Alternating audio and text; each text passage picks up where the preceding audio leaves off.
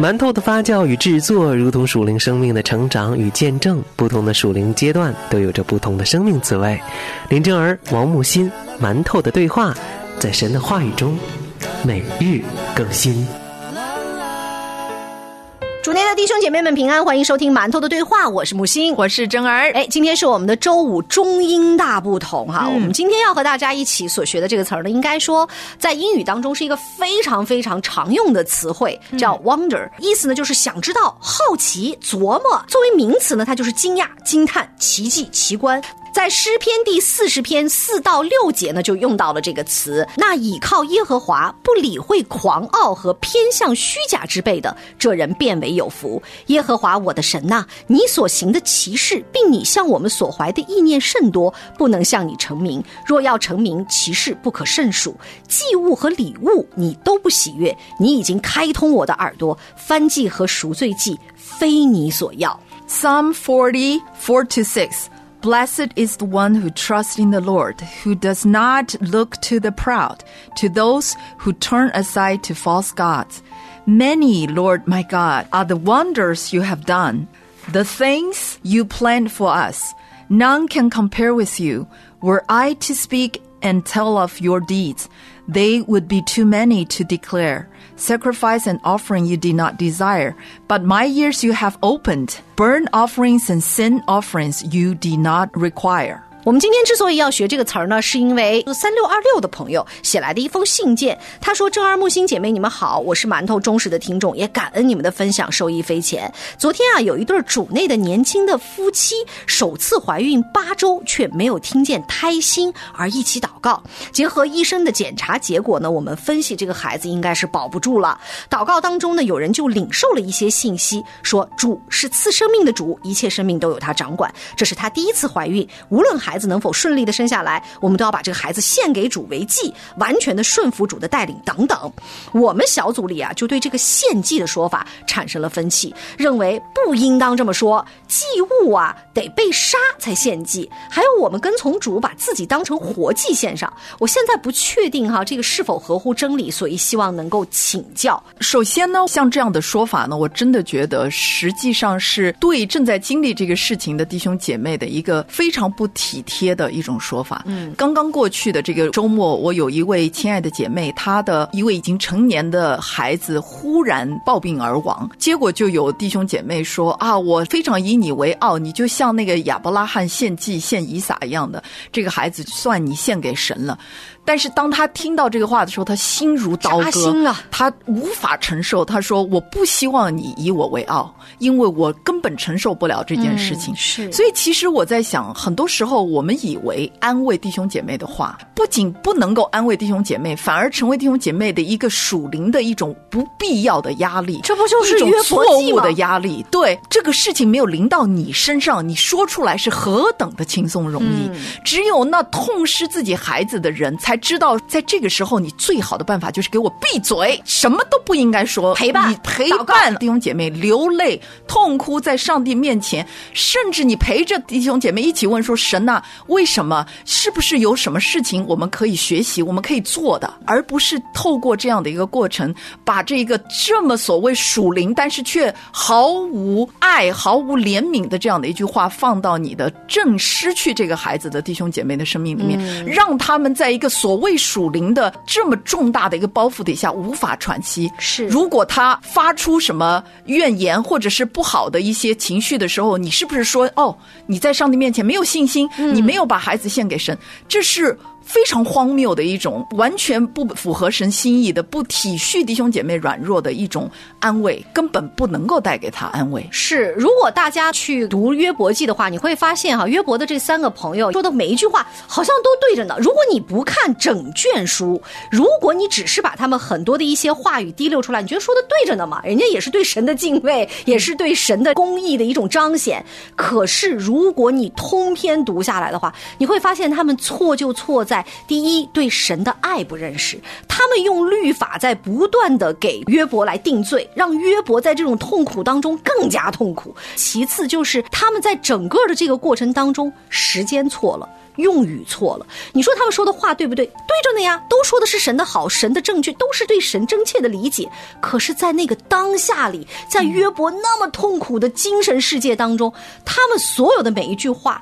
不是抚慰，全是案件，嗯，嗖嗖嗖的全部都扎在心上。所以本来约伯是不拿口舌犯罪的一个人，开始用言语去回怼他们，然后开始言语当中去攻击他的这些朋友们。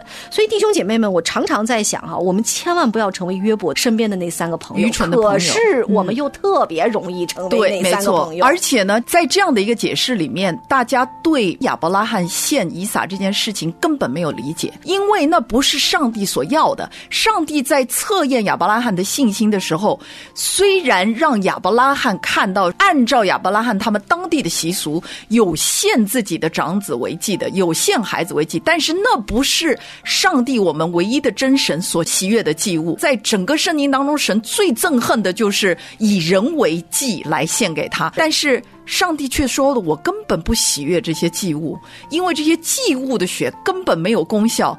我喜悦的是忧伤痛悔的灵。而最终呢，献祭这个事情，后来上帝要告诉亚伯拉罕说：你不可这么行，因为神他从来都是要我们自己把我们自己献上，而不是透过献其他的东西来表达我们对他的忠心。因此。”在现今的这个时代，我们讲到献祭的时候，不是说要杀或者要什么。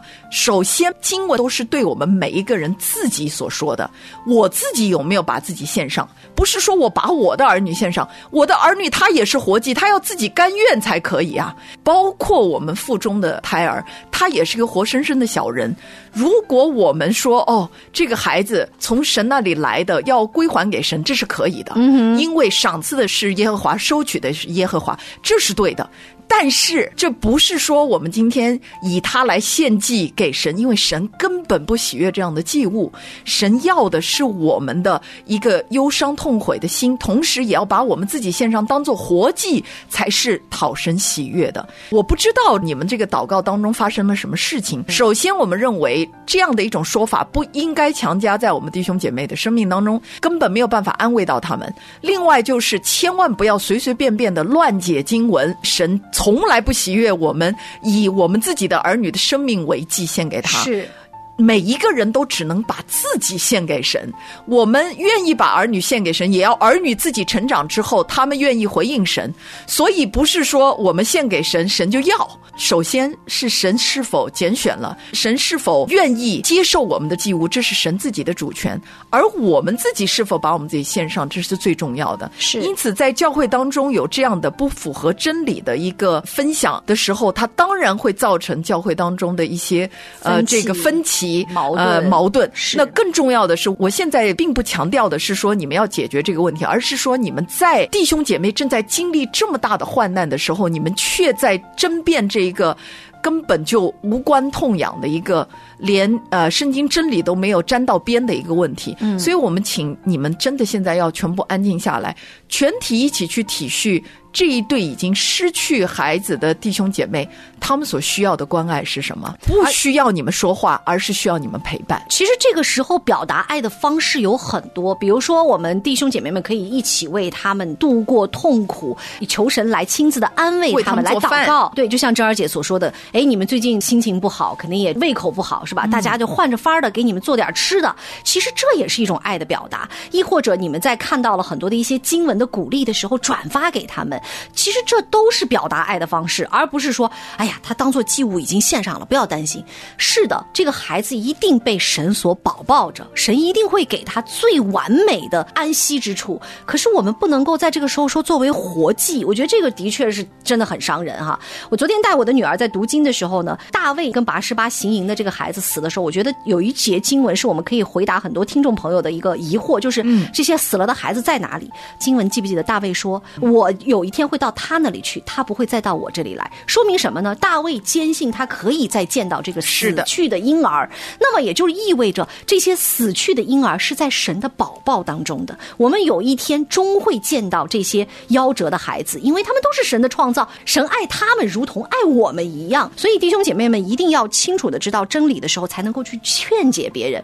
当然，就像刚刚珍儿姐说，你真的不知道怎么劝解、没智慧的时候，闭嘴是最好的方式。每一次不管遇到这样的事情，就是在教会当中，当弟兄姐妹经历苦难、患难的时候，我通常都鼓励弟兄姐妹们在旁边的时候，真的要学会闭嘴安慰。把你多余的话全部祷告在神的面前，你多为他们祷告，强于你在旁边出谋划策，给一些似是而非的答案。有些时候不仅不能够安慰到人，反而会成为伤人的利剑。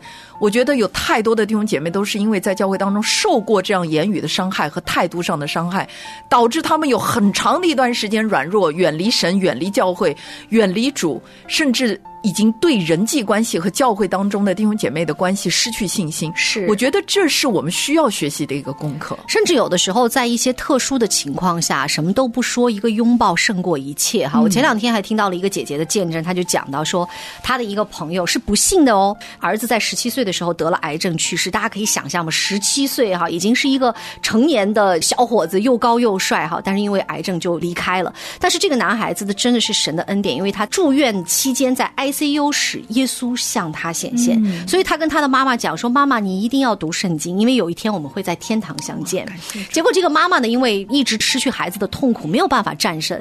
结果我的这个姐妹就说：“啊，我带你去参加一个教会的退休会。”结果在这个退休会上，这个妈妈呢就非常的痛苦，因为大家可以想象失去孩子那种痛苦。结果呢，她就从那个退休会的敬拜室里面走出来，坐在地上开始打自己，打自己的心。她说：“我太疼了，我太疼了。”我的这个姐姐呢就说：“我那一刻。”我的心中很挣扎，我要跟他说什么？我要怎么样帮他？我要是不是在这个时候跟他说信靠主吧？信靠主你就得救了。郑林告诉我说什么都别说，我就过去坐在地上抱着他，紧紧的抱着他，然后跟他说你也紧紧的抱着我，透过拥抱我去感受力量。神会这样拥抱我们的。我要跟大家讲的是，这个失去儿子的姐姐在上个礼拜天的时候受洗归主了。所以弟兄姐妹们，有的时候啊，真的我们在那一刻，就像我这姐姐说，我那一刻我就问神，我该怎么办？我该怎么办？我到底该跟他。他说什么？嗯，结果神就告诉我说：“抱着抱着他。”在这种时候，其实我们真的鼓励我们很多的弟兄姐妹们，如果你的弟兄姐妹们当中有人正在受苦难的话，也许抱着他是一个很好的方式。给大家两个字，就是我们在学忧伤辅导的时候的两个词，叫做 “show up” and “shut up”。嗯，就是你出现，然后陪伴他，同时呢闭嘴。我们祈求每一个身边的人对真理更了解，用神真理的道去安抚身边那些正在经受患难的。弟兄姐妹，好，我们今天馒头的对话就是这样。下周同一时间不见不散，拜拜，拜拜。